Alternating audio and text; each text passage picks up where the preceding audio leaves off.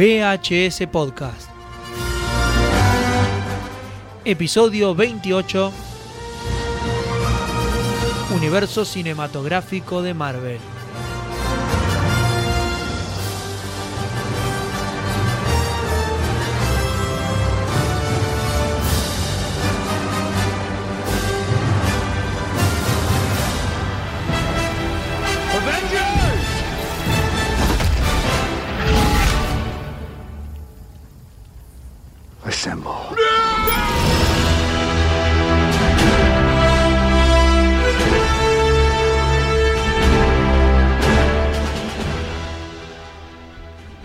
Para todos, para los que están escuchando en vivo, para los que están escuchando en el podcast, le digo buenos días, buenas tardes, buenas noches, depende cuándo lo estén escuchando, en qué momento.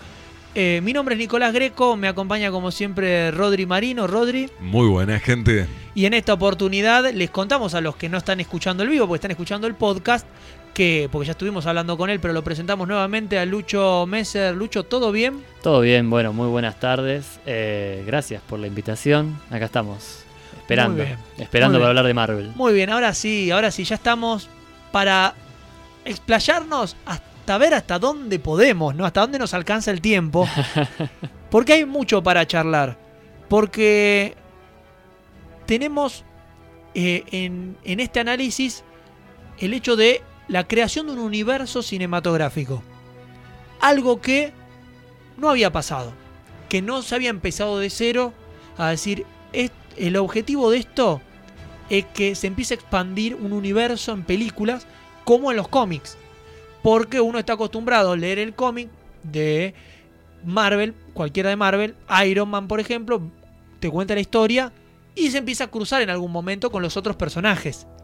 Hasta crear los Vengadores y el desarrollo y todas las, las sagas que se van creando de cómics, la del guantelete del infinito, que es la que está relacionada con la saga de las gemas del infinito de, del universo cinematográfico de Marvel.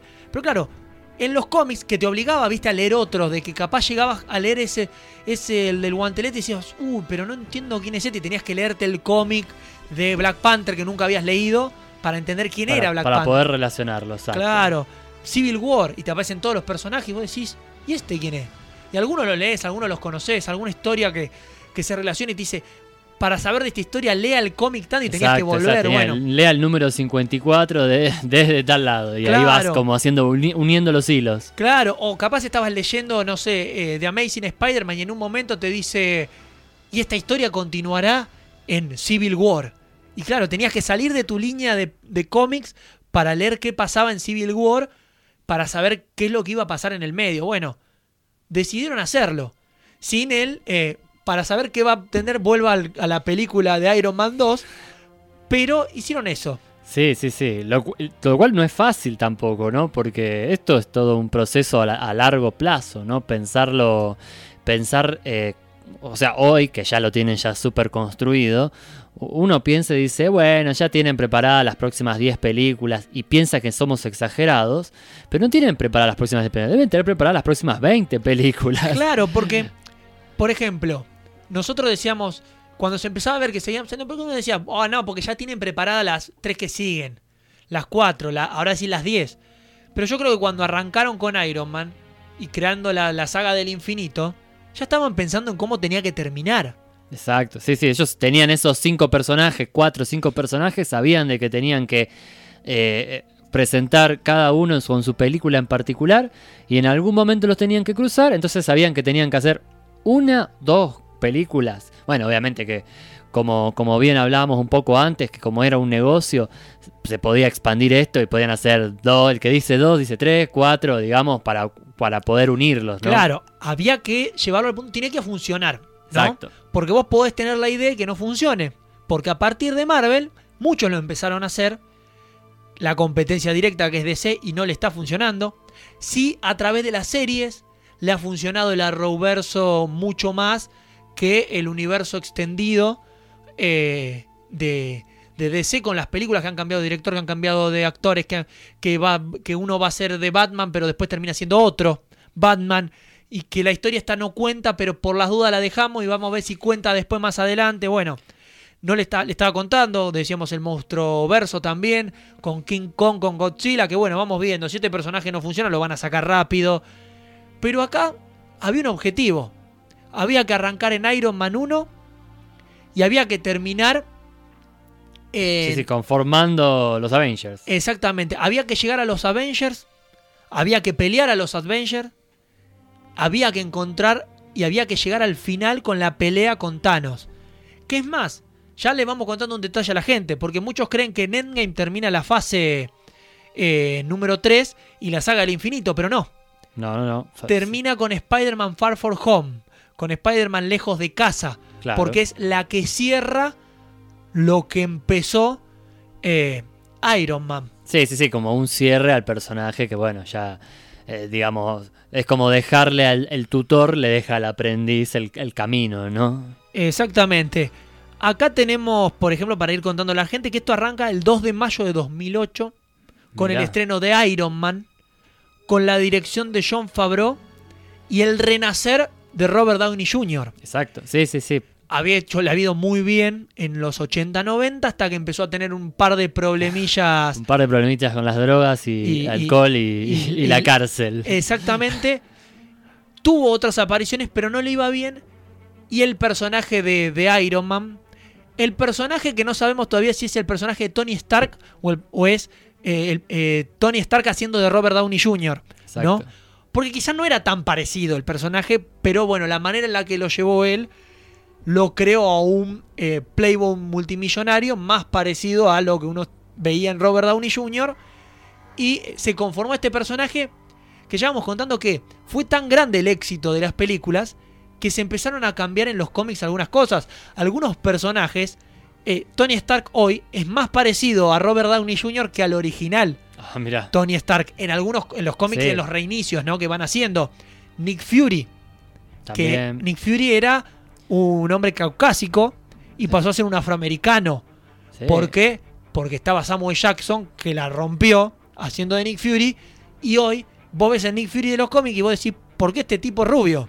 Claro, sí, es que en un momento creo que era la historia así, que estaba basado en David Hasselhoff, que es el que había hecho la, la primera película que creo que había sido en los 80, sí, creo 80 y pico, David Hasselhoff de, Baywatch, había hecho su propia versión de, Nick Fury, película que obviamente la vemos hoy, es- es para reírnos, ¿no? Como Baywatch. Como Baywatch, ¿no? Pero, pero hablando de viejas películas también de Marvel, ¿no? Yo recuerdo, no, bueno, ya de los 90, creo, una película muy mala del Capitán América. Sí, hay una muy mala película de Capitán América. Hay una muy mala película de Iron Man muy vieja. Que no estoy seguro si no era en blanco y negro. Mira, la película. eh, donde, donde no se sabía qué, qué ¿Cómo? era Iron Man, Sí, era un sí, sí. desodorante, ¿viste? No sabes qué era el, personaje. Era similar al de los cómics, que en ese momento tampoco tenía la, forma y el traje que tiene ahora. Después había una serie, una serie de Spider-Man, también con actor que no, y una película de televisión que tampoco funcionó.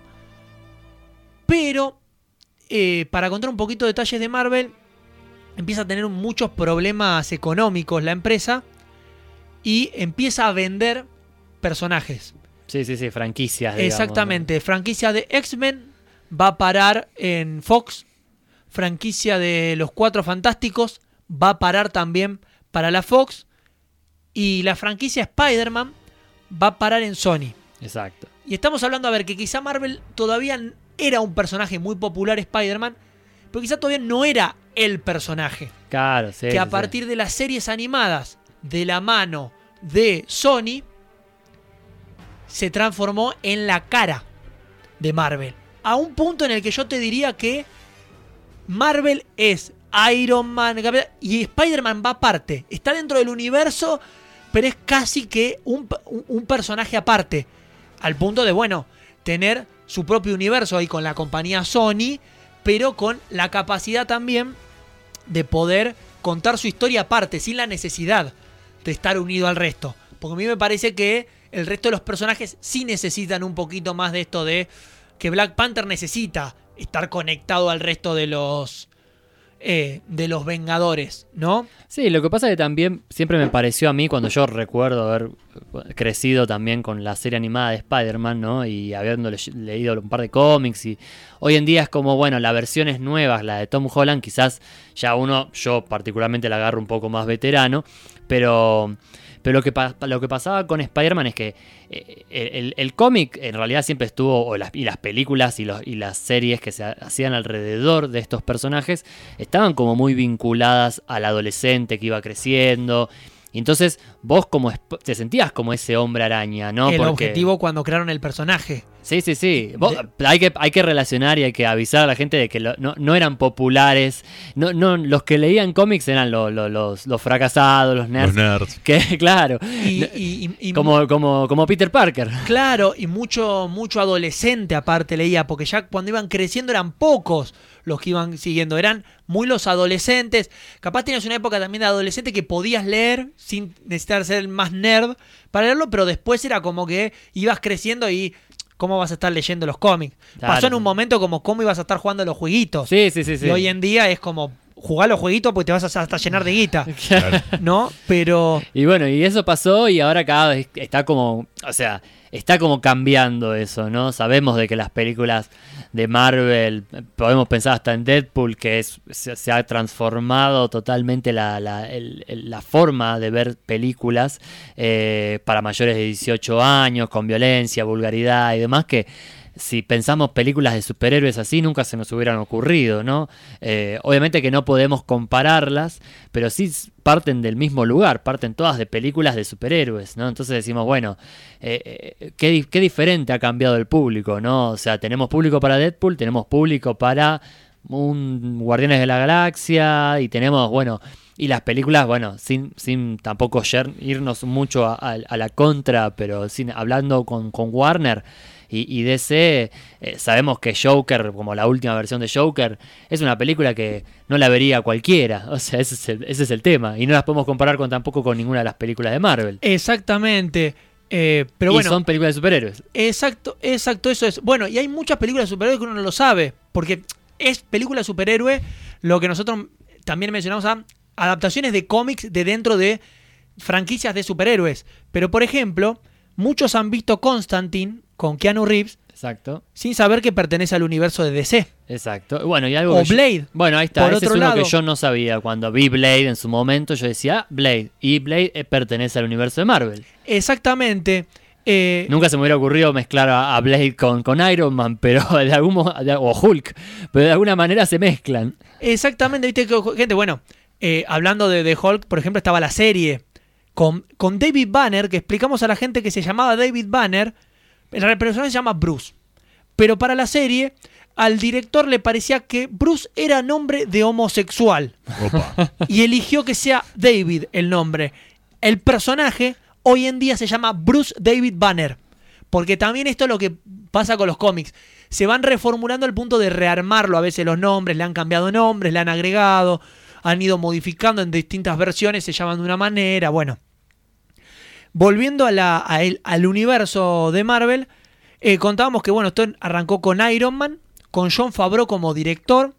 Para quien no lo conoce, John Favreau es el, el actor que hace de Happy en la saga. guardaespaldas de, de Eh, Tony. Exactamente. Y eh, algunos lo van a sacar como el novio empresario millonario de Mónica en Friends. Exacto.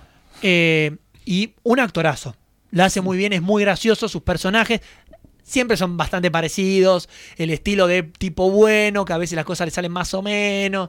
Pero eh, empezó así con relanzando a Robert Downey Jr. con la producción de Kevin Feige, que es el productor general de, de, todo, de, de toda la parte audiovisual de, de Marvel. Y es el que le dio lugar y- e inicio y es como el más importante para todo esto porque es el que también va marcando cosas que de acá tienen que mantenerse hasta el final. Eh, a partir de ahí llega el increíble Hulk con eh, la película de Edward Norton, que hay una duda de si está o no. Sí, sí, sí. Hoy, hoy te diría, sin revelarte mucho el último capítulo de What If, pero hay como cierta guiño. What If es la última de esta serie animada que presentó Marvel y hay un guiño a esa película de Edward Norton, así que Le- podríamos decir de qué pertenece. Claro, el que esté escuchando el, el podcast dentro de dos meses estamos hablando del capítulo 3. El capítulo 3 de, What If. Exactamente, que es lo, el que se estrenó, que todavía no vi. Así Estoy que por eso, sin revelar, pero parece que hay un guiño a Edward Norton, así que podríamos suponer de que pertenece al universo. Muy bien, porque bueno, eh, en la película no, quedó siempre la duda, que es más, hay una gran duda de si la de Eric Bana también pertenece. ¿Por qué? Porque la de Edward Norton continúa desde el punto donde termina la de Eric Bana, ¿no? Porque te cuentan donde ella está en la cel, eh, perdido por ahí, viajando, donde ya se transformó. Algo raro distinto con lo tema de, de, de la interés romántico, es lo único que cambia, pero más o Sí. menos lo mismo. Y creo que es el único actor que cambiaron, si no me te tendría que pensarlo bien, pero creo que es el único actor que cambiaron del universo Marvel en las películas, porque ahora mm, el, el personaje de Abominable creo que es el que es el mismo actor, o por lo menos el mismo personaje que aparecía en esa de Hulk, la de Edward Norton, no, la de Eric Bana. Sí, el que y a- ahora aparece en Shang-Chi. Sí, pero el único. No. Eh, ese es el único personaje importante que cambió protagonista. Pero con siempre la duda de si Mark Ruffalo interpreta al Bruce Banner de Edward Norton. Ah, Porque eso es lo que no se termina de saber. Porque total. Hulk no necesita tampoco tanta presentación porque ya todo el mundo lo conoce. Porque es el otro emblema de, de Spider-Man que también tuvo mucho tiempo su. porque también fue vendido. Entonces estaba por separado. Eh, pero el que cambian, si no me equivoco, es eh, Terra Dyson Howard. es verdad, el de Iron Man, ahí está. Exactamente, que después es reemplazado por eh, quien ahora interpreta a War Machine, Que eh, es, eh, que es un actorazo, Don Cheadle, ahí está, que es el, que lo- el único reemplazo Exacto, sí, ese, es verdad. entre la 1 y la 2 de Iron Man. Por un tema de igual fue creo que un tema de, de- de agenda, como que él no podía seguir haciendo el personaje o que tenían un contrato y no. Claro, y como no- no toda- podía. y todavía no había llegado al punto de ser el superhéroe, era muy extra en la primera película, lo cambiaron. No, no, no era War Machine. Debe estar todavía. medio arrepentido ahora quizás. Claro. Bueno, otro que, que, que siempre que, que al principio dijeron que no iba a seguir, terminó estando, pero bueno, mataron al personaje, era el de Idris Elba. Que cuando hizo la, la segunda decían como que él no le gustaba participar de la saga, pero terminó participando del resto de, la, de, las películas. Así que al final eh, fue medio, medio dudoso eh, todo lo que, lo que pasó en general. Pero bueno, contamos, arrancó con Iron Man, seguía la del Increíble Hulk, que la secuencia también está por el tema de la- las escenas postcréditos. Marvel también es- obligó al mundo a poner escena postcrédito a las películas. Como que ahora necesitas tener una. Sí, sí, sí, sí. Y bueno, y buena estrategia también porque eh, como, como, como guionista y también realizadores que uno conoce, la gente se molesta, los, los realizadores se molestan mucho cuando la gente se levanta y no ve los créditos, porque es como que te estás levantando y no ves quiénes hicieron las películas. Y Marvel lo que logró es que la gente se, se quedara, por lo menos, no sé si les presta atención a los créditos, pero se queda hasta el final. Guardianes de la Galaxia 2 tiene seis escenas postcréditos. Es una locura. O sea, no había manera de que no veas los créditos de la película. Tenían los créditos, porque encima ahora tienen créditos animados y después tienen los créditos de la placa eh, con el fondo negro. ¿Y qué hacen? Te ponen uno después de los primeros créditos, te ponen uno después de los segundos. Entonces siempre tienen dos y de esa manera ves todo. Y eh, te obligan a quedarte en el cine a mirar y aparte te enganchan con el otro. Muchas veces hasta el segundo es mejor que el primero, ¿viste? Pero vos estás esperando. Ahora Sí, estás sí, sí, como Ahora que la película no termina. Cualquier cosa de Marvel te decís, bueno, quédate hasta el final porque algo siempre pasa. Pero hoy te pasa que vas a ver cualquier película, no te digo un drama, pero cualquier otra película y te quedas ahí sentado esperando. Ah, Decís, hasta que no prendan las luces yo no me voy. Lo hice con Monster University, ¿eh? Y vi llegar al caracol el primer día de clases cuando ya habían terminado las clases. Exacto. Pero me comí todos los créditos para ver eso y no me iba a ir del cine hasta no ver la escena post porque no habían prendido las luces por completo. Éramos cuatro los que nos quedamos, el resto se fue. Yo lo vi. Me quedo Claro. con el. Yo lo vi. Eh, pero bueno, esto siguió con Iron Man 2, que ahí sí ya tiene un poco más de lo que vamos a ver después. De los Vengadores, llega Thor, Capitán América, el primer Vengador, y la primer película que combina superhéroes, donde no es una película sobre un grupo de superhéroes, sino donde se unen superhéroes. Hemos visto en otros casos donde, por ejemplo, Watchmen, pero los personajes en la historia es todos los superhéroes juntos. sí, sí, sí. Pero acá era la primera vez que veíamos. nos- Veíamos a todos estos personajes que habían aparecido en cuatro o cinco películas diferentes, todas, todos juntos. y no sin la necesidad de que nos desarrollen a los personajes porque ya los habíamos visto. Sí, ¿No? aparte, no, aparte pienso, o sea, como productores, obviamente Disney era el único responsable de poder lograr esto, porque vos imaginate pagarle a cuatro o cinco grandes, eh, digamos, estrellas de Hollywood, que capaz que no eran súper estrellas. Que no cobraban lo que cobran hoy. Claro, sí. sí, porque Robert Downey Jr., como está, era su relanzamiento, cobraba bien, pero Chris Evans todavía estaba en una etapa como que no se sabía si iba a ser famoso, popular o no. Lo terminó siendo. Chris Hemsworth tenía un par de papeles, pero. No, no tenía la, popularidad. exactamente. Scarlett Johansson, después de, de- de Robert Downey Jr., era la de más renombre por la cantidad de películas que tenía. Eh, Jeremy Renner creció a partir de la- de- del personaje de Clint Barton, eh, que es impresionante. Mark Ruffalo, que ya tenía un par de películas, pero era él las comedias románticas. Entonces sí, también sí, sí. También. se lo miraba. Y él, que más importante de todos los que estaban ahí, que era Samuel Jackson. Sí, sí, sí, es verdad. O sea, de, de alguna manera era así. Y bueno, estaba Kobe Mulder, que había participado en How I Met Your Mother y un par de películas más, pero era como que era la Robin de How I Met Your Mother. Sí, no sí. tenía todavía. Bueno, llegó, esta, llegó Avengers y el primer gran eh, boom en el cine por el primer gran evento, ¿no? De los personajes. Que hoy la veo uno la película y te quedas como. Está bien. Sí, sí, sí. En el momento fue como bastante interesante ver todo esto juntos. Tenía un montón de clichés así. eh, quizás lo que pasa es que comparar esa y comparás la última Avengers y decís, sí, bueno, sí, se lo tomaron demasiado en serio ahora. Porque todo cambia. Los, pero bueno, pasa mucho en, en- en la construcción de personajes y de héroes en general. De que, que incluso toma medio en chiste, sin avanzar mucho, pero se lo toma medio en chiste en la última Avengers cuando los dos Capitanes América están peleando. Y vos lo ves a uno con el otro y decís, eh, sí, avanzaste bastante bien. Se mira como diciendo cómo me podía vestir así, cómo Sí, me sí. veía, ¿viste? Como diciendo. Menos mal que soy esto y no. Por no eso, me, me parece que sí, verla a, a retrospectiva es una linda película, es divertida, ¿no? Por eso igual a Josh Whedon no lo volvieron a llamar tampoco, porque parece No. que completó su trabajo. No, y Josh Whedon llega porque trabajaba para Pixar. Exacto, también. Entonces era como los, los, los directores que ellos tenían, porque habíamos nombrado a John Favreau haciendo las de Iron Man, que hizo todas las de Iron Man. Eh, Luis Le, Leterrier haciendo las de, la de Hulk. Creo que él también había trabajado para Pixar en algún momento. Y eh, Kenneth Branagh eh, y, eh, como en Thor y Joe Johnson en Capitán América. Es como, contratamos una- un director para que cumpla la función de dirigir esta película y nada más. No había renombre. No, no, no. Pero bueno, cerramos la fase 1 de Marvel y nos metemos en la fase 2. Vamos a seguir charlando, obviamente, de este universo cinematográfico bastante grande. Hay mucho para hablar. Eh, y claro, luego de lo que fue Avengers, The Avengers, como se llama la película, Los Vengadores, con Josh Whedon como director, eh, estrenó el 4 de mayo de 2012, ¿no? Para marcar 2 de mayo del 2008, 4 de mayo del 2012, cuatro años después. Eh, arranca la fase 2, que acá aparte se empieza a marcar que era una fase 2, y ahí se empieza a conocer de que se dividían.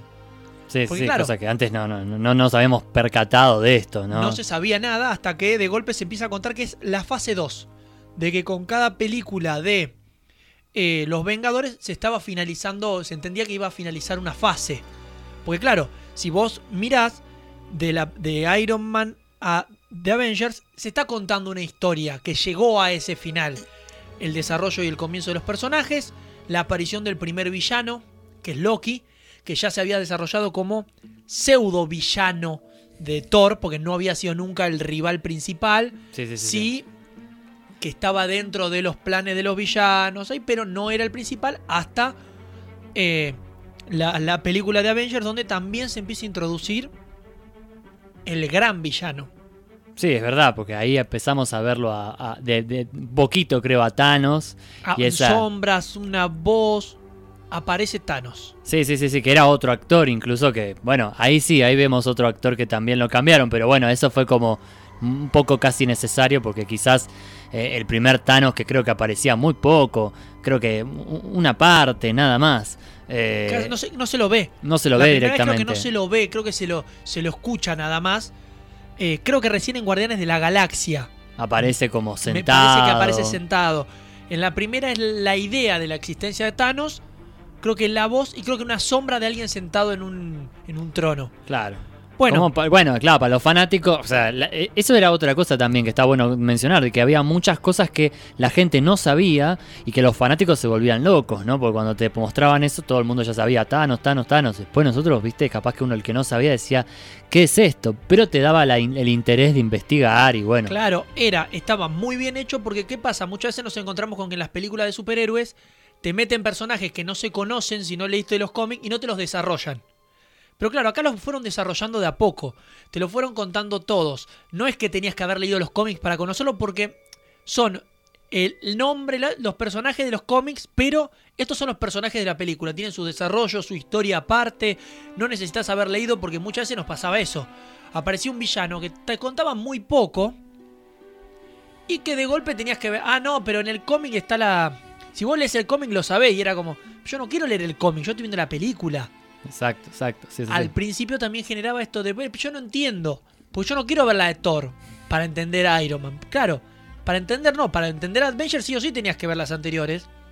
Y después está hecho para que vos veas todas. Que vos podés ver las películas aparte, porque no es que viendo la película por parte no lo vas a entender. Vos podés ver, yo vi primero de Avengers y después vi las otras.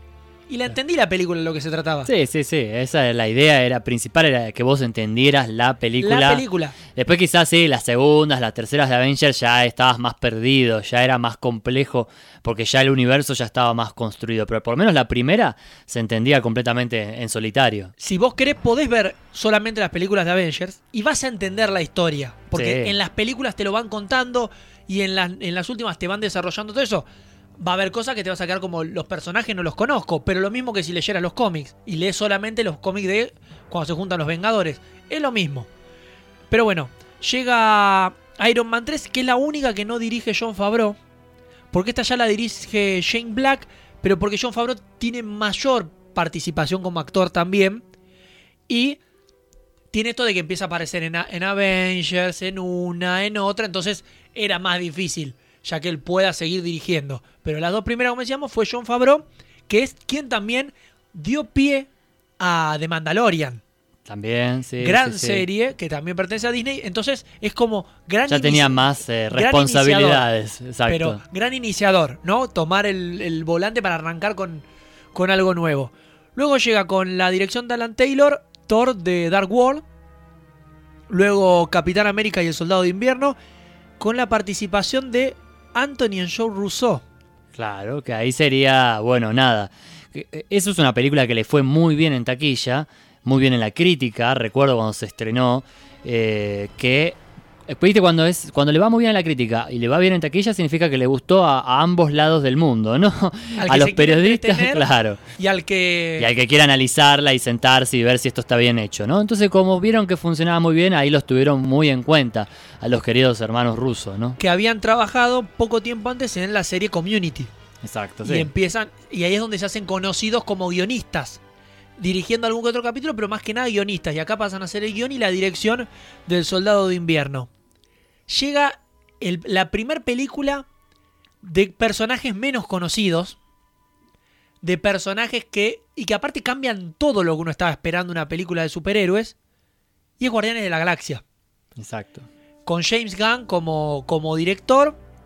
Con Chris Pratt como personaje principal con la participación de Zoe Saldana, con... Eh, ¿Quién más estoy pensando? bueno, estaba Ben Diesel. Con Ben Diesel haciendo de... La, voz le ponía la voz de, Groot. Groot. Y Bradley Cooper haciendo la voz de Rocket. Sí, de Bautista también. De Bautista. Eh, eh, sí, sí, sí. Una, y aparte también el hecho de personajes que uno ni conocía. Ahí Benicio del Toro. Benicio del Toro. Aparece también haciendo del personaje del coleccionista. Importante para el segundo capítulo de What If. Claro. ¿No? Que aclaramos en la serie, los mismos actores le dan las voces a los personajes. Eh, claro, y llegan los Guardianes de la Galaxia, que son los primeros que están ahí, pero no no participan en nada. Están en otro lado. Y vos decías, ¿qué tienen que ver? Si no, no se cruzan con nada de esto. Y eran mucho más importantes. De lo que pensábamos. Claro, porque era como estos son los que están aparte. No, no, no, estos son los que van a hacer que toda la historia después Sí, tenga- tengo una lógica. tenga una lógica exactamente, como decíamos con Jane Gam como director, llega la segunda de Avengers, la era de Ultron, la aparición de Vision, de Wanda y Pietro eh, Maximoff. Exacto, sí, sí, sí. Y todo el tema este de, también de si, si eran mutantes o no eran mutantes, ¿no? Porque todavía en esa época... eh, no se podía usar la palabra mutantes en las películas de Marvel porque pertenecían a los derechos de los De- de X-Men que lo tenía Fox. Que es más, contamos a la gente, porque uno dice, pero ¿por qué matan a Pietro? ¿Por qué? Porque eh, Marvel había llegado a un acuerdo para tener a Wanda dentro de los eh, personajes. Que es más, no podía usar el personaje de Bruja Escarlata. Por eso no lo usa hasta la serie. Claro, Cuando ya eh, Marvel eh, había comprado, comprado los derechos Fox. pero hasta ese momento no se podía hablar de mutantes ni podían usar el nombre de superhéroe. Eran los personajes.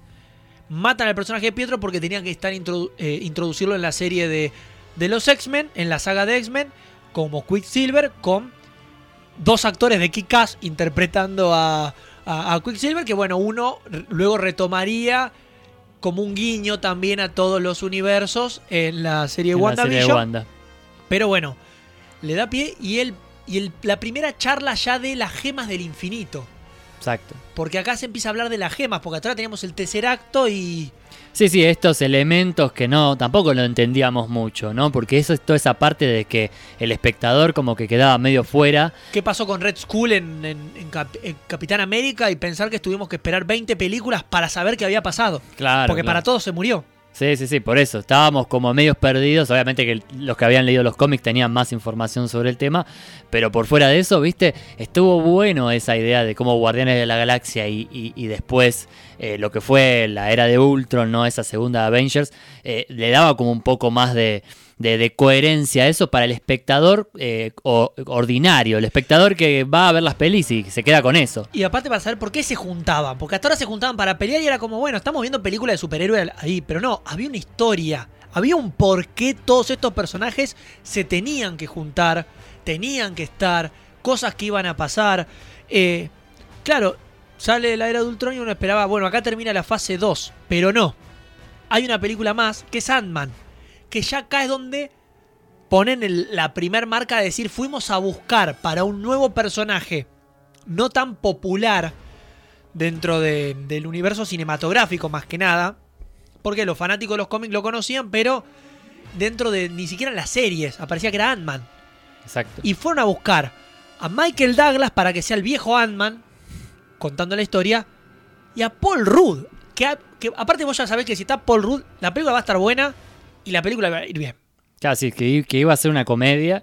Pero bueno, otra, otra cosa también que, que- que Marvel hacía era cómo ir tuneando a, a los actores, ¿no? Y adaptándolos, obviamente, a lo que necesitaba el largometraje, ¿no? Porque Paul Rudd siempre lo teníamos como muchas veces hemos tenido otros actores, como un actor de comedia que ha trabajado en 40 años virgen, ¿viste? Ese tipo de comedia. Friends. En Friends también, otros de Novio de, Friends. no- novio de Phoebe en este caso. Exacto.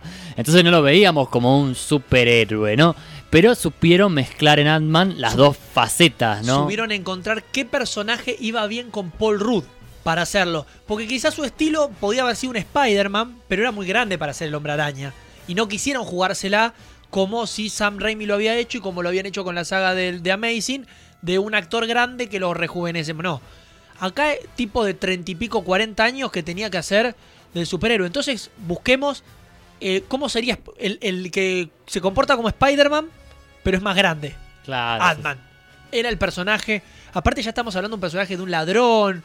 Era otra, otra historia. exacto. Y bueno, con un par de chistes como nunca más voy a volver a robar. Por eso quiero ser un superhéroe. ¿Qué es lo que hay que hacer? Bueno, tenemos que robar esto. ¿No? Era lo primero que tenía que, eh, que hacer. Pero bueno, pasa la, la, la- fase 2 de Marvel con estas películas. Con Iron Man 3, con Thor, El Mundo Oscuro, con el Capitán América y el Soldado de Invierno y la aparición de, de Bucky. También este personaje había aparecido en la primera película y que es importante acá. Y, y una historia que se, después fue importante para la tercera del Capitán América y para las series. Porque había cosas que iban quedando, ¿no? Sí, sí, sí, como elementos que, que o, disputas, ¿no? Que ahí iban empezando a surgir entre, bueno, todos somos amigos en la primera Avengers y ya en- en la era de Ultron las cosas se empezaban a dividir, porque también el chiste de- del superhéroe en general, ¿no? Es que, es que tienen una humanidad, ¿no? Los héroes, eh, bueno, nada, siempre fue el gran, el, la- el gran chiste de que decía eh, el chavo del 8, ¿no? Que decía Robert Gómez, Rom- ¿cómo se llama? Eh, Roberto, Gómez Bolaño eh, que decía que el, el Chapulín Colorado es uno de los grandes héroes porque también hablaba mucho de la humanidad y esa es, creo que es la característica principal que hay que buscarle a estos personajes porque es la manera de, de- de- ver cuando empiezan a discutir en la era de Ultron. Esa es la, la idea de decir, ah, entonces estas personas, bueno, no son, tienen facetas, tienen oscuridad, tienen lados buenos, lados malos, digamos. Ahí empieza el conflicto que, bueno, sí deriva en, la- en lo que sería la tercera de- del Capitán América. Claro, y aparte, eh, acá empezaban a pasar cosas, ya se empezaban a unir todas las historias, ya empezamos a ver que había un objetivo. Se habló de las gemas del infinito, entonces había algo que estaba hilando a todos estos personajes, ¿no? Ya empezaban a haber más disputas, empezamos a ver de que se podían juntar, se podían pelear. Se empiezan también a cruzar en las películas, porque vemos a, Falcon participando de Ant-Man, por ejemplo. Eh, estoy pensando a ver qué otros personajes hacen presencia. Bueno, el personaje de, de Black Widow, que había participado de Iron Man, que luego se la presenta más formalmente com- como, ese personaje en em, Avengers. Y luego también forma parte de la segunda película del Capitán América. Y así es como que empezaban a aparecer los personajes, a, a formar parte, a unir. No a hilar que decíamos, están todos juntos, todo conectado. Sí, el sí, universo sí. está todo conectado. Y empieza también esto de que, eh, por estas alturas, DC empieza a sacar sus películas de eh, El hombre de, de acero, Exacto, sí, sí, sí, Batman las vs. Superman, Las de Zack Snyder. que se estaba preparando para salir, eh, para competir contra la gran...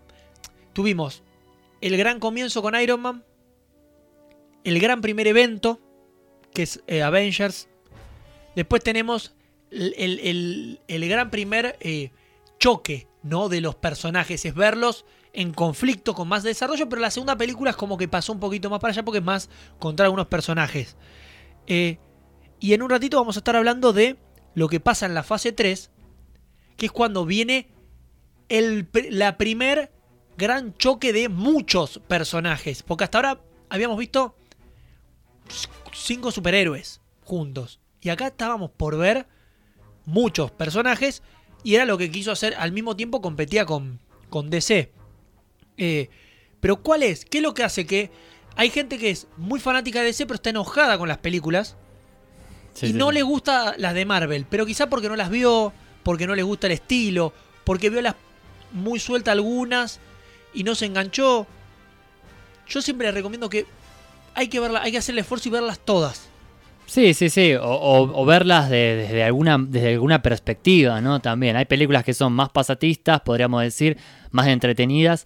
Otras están como muy construidas para, eh, para que sean funcionales, que, que- que sean, digamos, para un público en particular, como Guardianes de la Galaxia, que todos los chistes refieren a los que crecimos en los 80. Es Con, así. con la música, con mucha música popular, ¿no? Sí, para, sí, sí. para para engancharte con la película. Algo que luego se copió de Escuadrón Suicida y no le funcionó. Que- Claro. Pero bueno, eh, en este caso Guardián de la Galaxia había planteado esto de empezar a poner música que ya se había puesto en las otras películas, pero acá eh, todo el soundtrack es eh, música popular. Música con derechos de, de- de distintos músicos nos hicieron para la película o un tema que refiere a la película. Eran eh, sacados de distintos momentos para llenar, para completar. Y ahí había una disputa, eh, una vez que, que planteamos de si Guardianes de la Galaxia tiene soundtrack, porque en realidad soundtrack es cuando se desarrolla la música o eh, tiene un álbum de canciones. Un recopilado. Claro. Yo creo que, por ejemplo, Escuadrón Suicida tiene un álbum de canciones, ¿no? Un recopilado de canciones porque que estén esas canciones o no da lo mismo. Yo veo en Guardianes de la Galaxia que la música, aunque no sea música para la película, creada para la película, te está contando la historia. Eh, por ejemplo, el tema Escape eh, de Piña Colada Song te va contando eh, ese, si no me equivoco, es en el momento, se usa para el momento en el que John Doe empieza a silbar y te va acompañando y te va contando. El primer tema de la de, de Guardianes de la Galaxia también te va contando un poquito el, quién es eh, Star Lord. Exacto. Toda la música. en un ratito hablemos de- de- del volumen 2 también de Guardianes de la Galaxia, pero el tema épico tiene un tema que es muy importante que se repite en la, la película y un tema que es épico de Cat Stevens que es también Sí. te está contando lo que está pasando. Ah, y aparte que el hecho de que la película La Guardián de la Galaxia 1 termine cuando él abre el paquete y ve el, el cassette eh, de- del volumen 2. Te da a entender la secuela Te da a entender la secuela, te da a entender la importancia de la música, que, que lo que significaba, bueno, que también era su relación con la madre, que había fallecido de cáncer. O sea, había una impronta muy fuerte con la música y me parece que la película juega mucho con eso. eh, que bueno, obviamente que está súper construida. Si hubieran sido temas que quizás no hubieran sido tan populares, no hubiera tenido el mismo impacto. Y también es la simpatía que creo que le puso Chris Pratt para que funcionaran estos temas, ¿no? Bueno, todo ese, ese chiste también con Footloose, me acuerdo, ¿no? El gran héroe Kevin Bacon, ¿no? Que le decía, eh, para, para, para jugar un poco, ¿no? Con estas ideas de, de- de- de- la música de los 80, eh, que, que otras películas de Marvel no habían logrado, ¿no? No lo habían hecho. con la música de Marvel de fondo. Arrancamos la fase 3 porque dejamos atrás eh, Ant-Man, que fue el, el- el último eslabón de la fase 2, para arrancar con la película que da inicio a la fase 3 y que parecía hasta el momento la gran película de Marvel y que peleaba mano a mano con Batman vs. Superman y ganó ampliamente. Estoy hablando de Capitán América Civil War, Guerra Civil, que tenía mucho. La pelea entre los dos bandos, basado en un cómic muy importante de Marvel, que no tenía toda la cantidad de personajes que sí tiene en el cómic, pero que ya daba un pie. Se juntaban todos los personajes sacando los Guardianes de la Galaxia. Y además introducían a Black Panther, que es el primero, y a lo que todo el mundo estaba esperando Exacto. que fue el momento, yo recuerdo eh, de haber escuchado y haber participado del aplauso en el momento en el que eh, Tony Stark dice I'm the Rus y aparece robándole el escudo al Capitán América y colgado sobre un, ala o un techo, no me acuerdo donde se apoya y, saluda al hombre araña. Exacto, sí, sí, sí, porque fue el- fue el gran debate siempre de por qué no aparecía, bueno, y el tema este de que tenía los derechos Sony todavía del hombre araña, porque no era lo mismo que pasaba con los mutantes, porque podíamos dejarlos de lado a, a- los queridos X-Men, ¿no? Y poder contar la historia de Iron Man y Capitán América. Pero viste que a todo el mundo le sonaba, bueno, Nueva York, pero Nueva York, superhéroes, Marvel, y sin el, el querido vecino, amigo de todos, eh, del vecindario, sonaba raro. Y se la jugaron. ¿Por qué? Porque nosotros teníamos al de Toby Maguire, tipo de 30 años, rejuvenecido un poco para parecer un adolescente. El de Andrew Garfield, pasado los 30, haciendo lo mismo. Lleva el de Tom Holland con eh, 20 años, si no me equivoco, cuando hace la aparición. Pero físicamente, un pibe de 16. Sí, sí, sí. Aparte, va más bajito, más chiquito. Y era, uy, ¿qué va a aparecer? Claro, Tobey Maguire y Andrew Garfield eran más parecidos al original Spider-Man, que era un pibe de 16, 17 años, en una época donde se vestían un poco más adultos, donde tenían una postura, ¿no? Como que era distinto, como era. Todo era un poco eh, diferente, entonces parecían más adultos ya a los 16, 17 años en ese momento. Claro, y acá ya hoy en día era como, no, parece muy viejo. Tenía que ser como más joven, como que 16 años, hoy ves un pibe de 16 años. Más adolescente. Claro, lo ves hasta chiquito todavía, ¿no? Como que lo ves y decís, qué chico, y en otras eh, 20 años atrás tenías 16 años. Y ya estaba laburando. Ya eras como, ya, Ya era un estás grande, veterano. tenés 16, ¿viste? Y hoy, te, hoy decís 18 y te dicen, es un nene, ¿no? Bueno, y pasó esto con Tom Holland.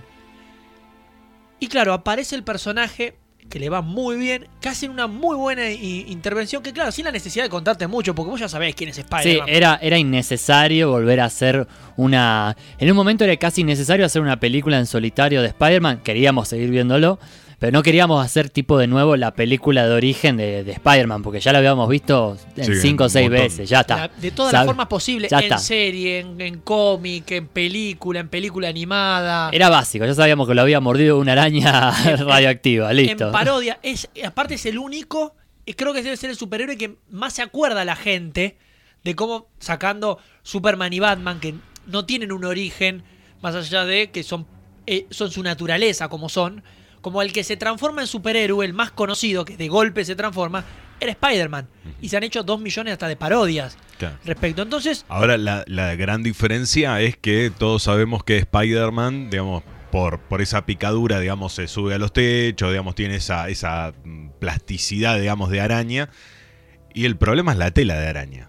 Ah, ¿no? sí, la Porque tela ahí araña. sí empezó la discusión entre los ¿De dónde viene la tela de araña? Porque Sam Raimi dijo que la telaraña era natural Claro. de- de- de él.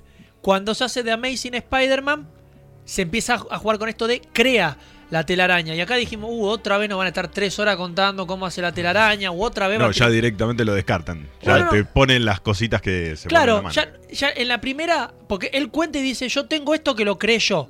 Lo hice así. Ah, buenísimo. ¿Qué hicieron? Hizo Tony, yo te hago un traje.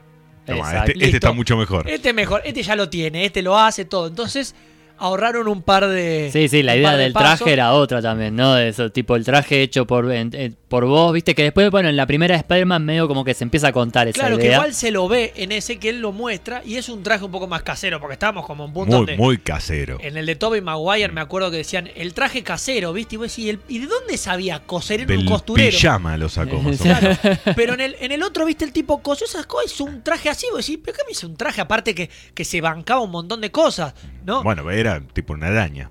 Claro, pero hizo todo. Sabía tejer. Claro, ha- hacía todo. Y bueno, ¿qué te da? La habilidad también de, de, De ser- de- de y tejer. aparte, la plata para poder hacer, comprar esas telas, poder hacer todo esto, así de la nada, sin que se diera cuenta la tiempo. Bueno, en este caso, que después se cuenta en su película, era más, era un, era un buzo con capucha que le, le metió una media más y le Sí, puso sí, una- unos anteojos. unas antiparras adelante y, Y ya está. Sí, sí, Hizo sí, eso. Me parecía muy bueno también porque que después en versiones animadas se ha hecho. Eh, entonces ya te lo está contando de una manera un poco más casera, que un pibe de 16 años, 15, 16 años podía hacer eso. El de Tobey Maguire era medio raro, ¿no? Que sepa hacerse un traje, aparte con esa esa goma con la que lo hace. Viste, vos decís, qué raro que tenga ese, ese material. Esa su- elasticidad, digamos, no se le rompe nunca. todo. Bueno, bueno. Salió Civil War, la gran explosión, las grandes películas. Un poco de quejas por el villano, pero el villano volvió a aparecer en la serie de, de, Falcon. Entonces, como que, que apareció y le empezó, como que se alivió un poquito eso. Y después viene Doctor Strange, que también apareció un nuevo personaje. Benedict Cumberbatch interpretando a, al Doctor Strange. Rachel McAdams siendo uno de los, de, la- de la- de los personajes ahí también importantes. Eh, eh, Tilda Swinton también. haciendo, sí, sí, haciendo, sí se movió la, la, la, la- sí, este personaje que era como la, la, la, ancestral, creo. Claro, la que tenía la gran habilidad, la más poderosa en ese momento, hasta que bueno, aparece Doctor Strange. Y claro, nos empiezan a develar la magia, también la hechicería, una nueva gema y contar un poquito más sobre las gemas y la importancia, una gran película que a la gente que no le gustó Marvel le gustó Doctor Strange.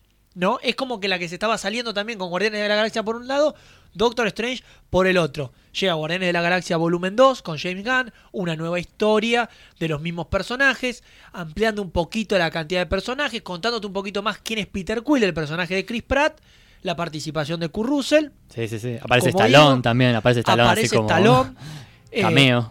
Exactamente, que bueno, ahora estaba en el Escuadrón Suicida poniendo la voz, pero bueno, acá hace una participación que se supone que para la tercera entrega va a ser más importante el personaje de Stallone.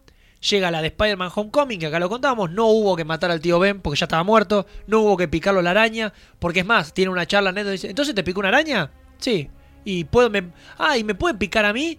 Porque yo me quiero transformar. No, la araña se murió. Listo. Ya está. En dos palabras te contó lo que ya todos sabíamos.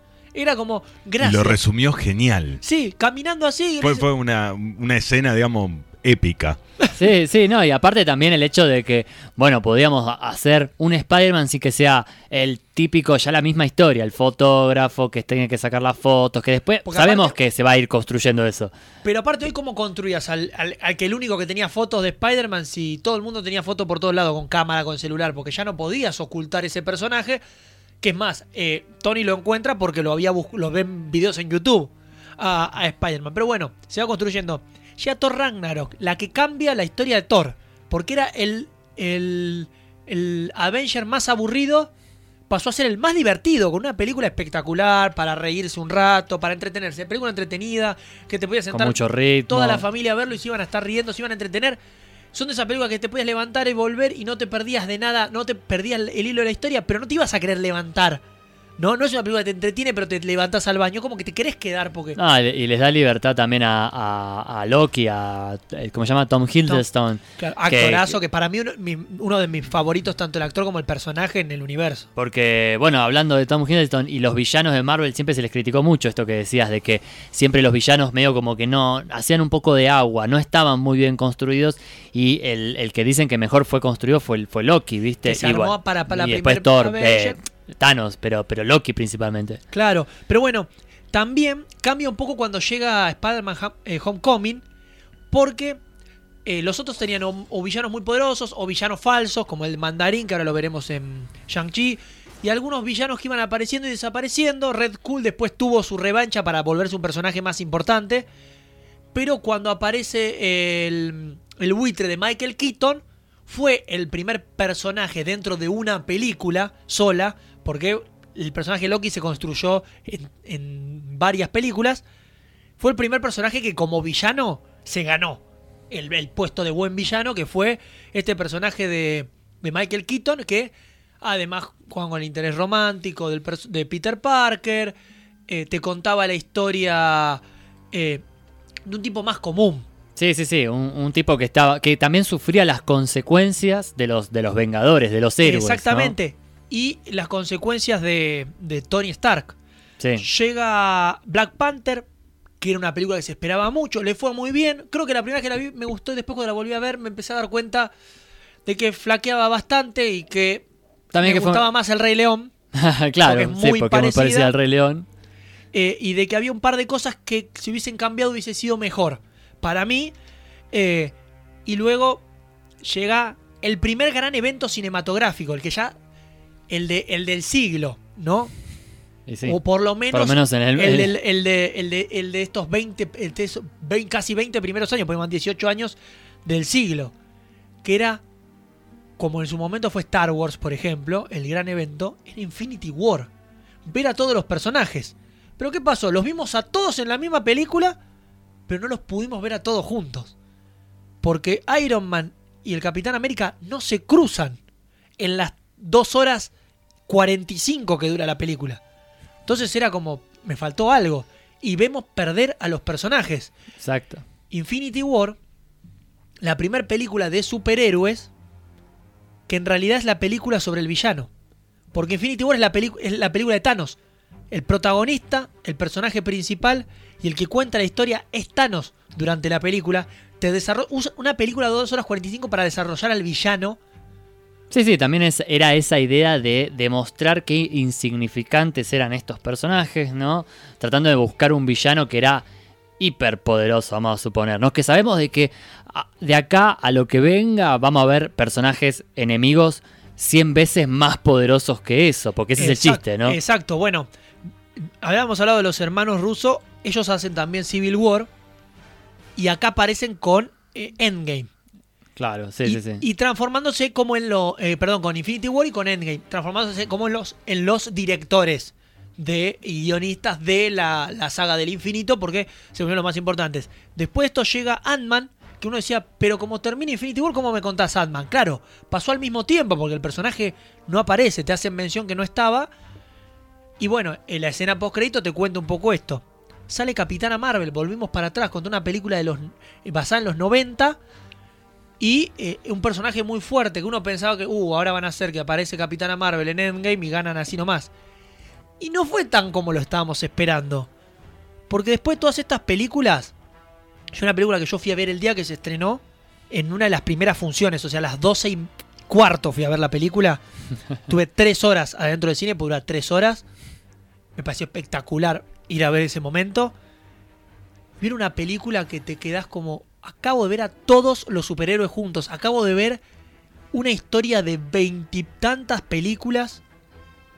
Sí, sí, un cierre Un completo. O sea, que pareciera que obviamente que no estaba pensado hace 20 años. Eh, Capaz que había hilos, capaz que había, había cosas que tenía había- que ser Thanos la- en el final, cómo lo podían vencer y cosas así podía ser. Pero, nunca se imaginaron de que, de que iba a construirse de esa manera, ¿no? Me acuerdo que arrancabas el podcast con, con esa famosa escena de ese enfrentamiento general, ¿no?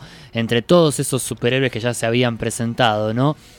Y es, vos decís, esto o termina acá y listo, bueno, nos levantamos, acá terminó ahora en el telón, eh, pero no, no, era realmente la apertura de una batalla eh, importante, ¿no? La única película que además no tiene escena postcrédito, porque era el cierre Claro. que le estaban dando a la, a la saga en sí, al varios, a los personajes más importantes en realidad, no a la saga que termina con Spider-Man Far From Home, como decíamos.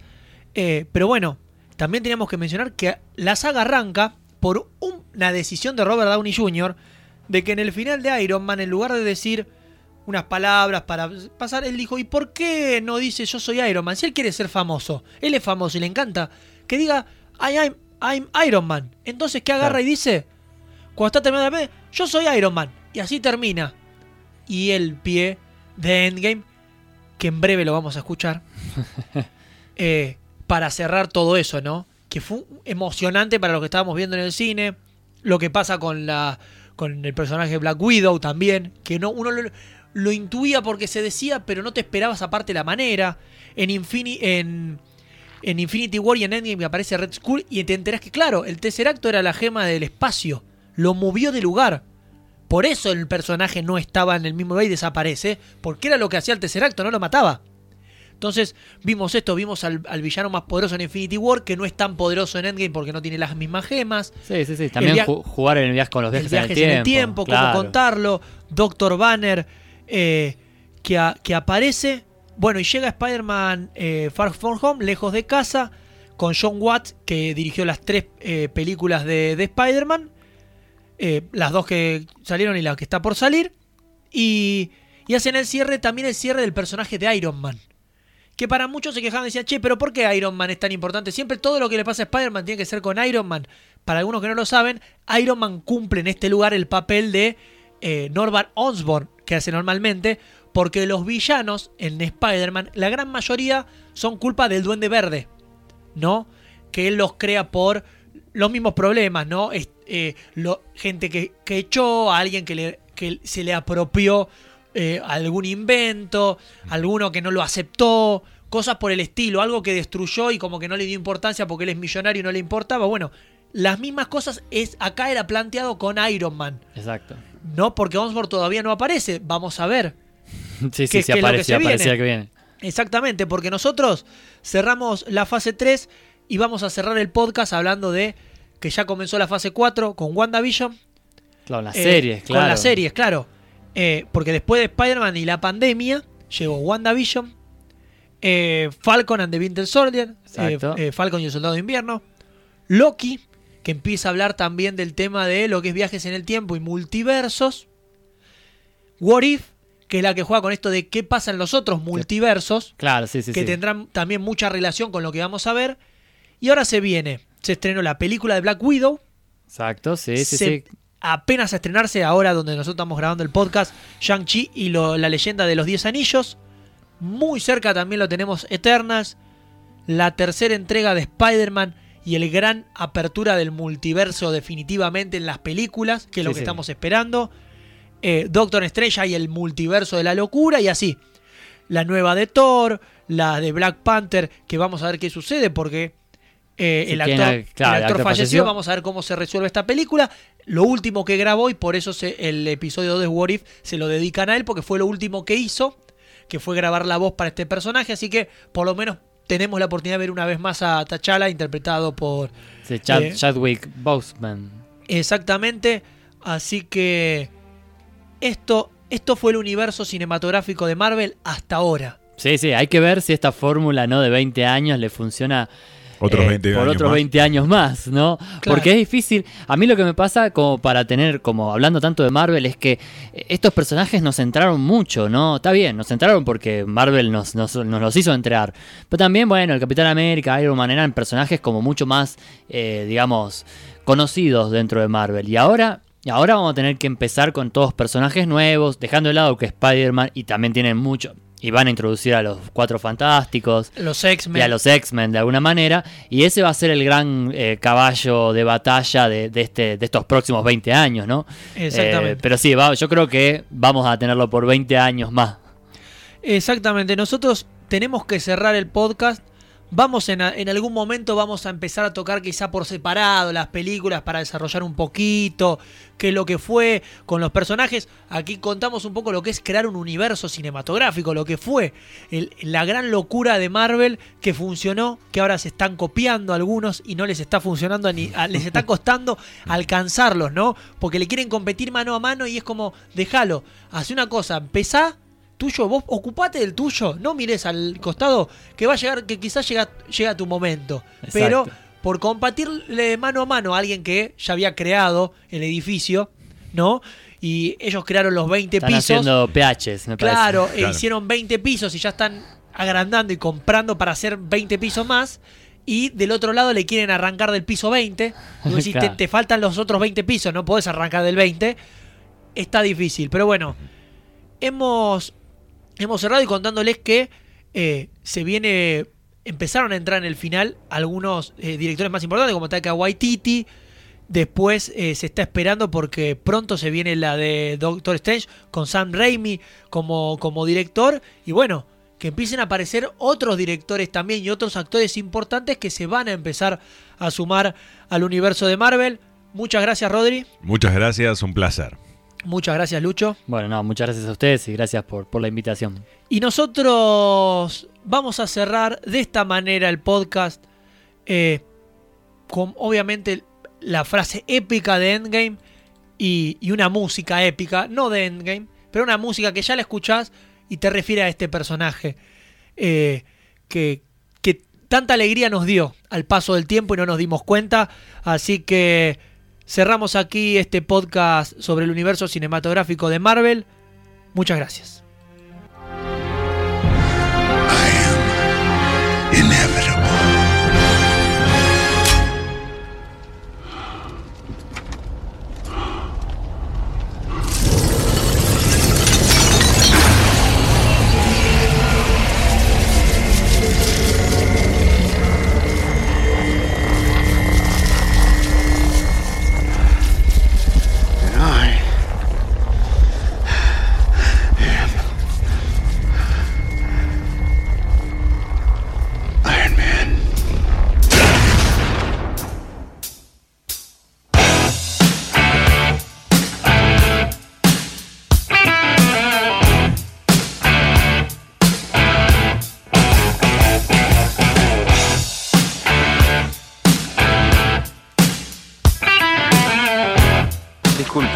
Tiene?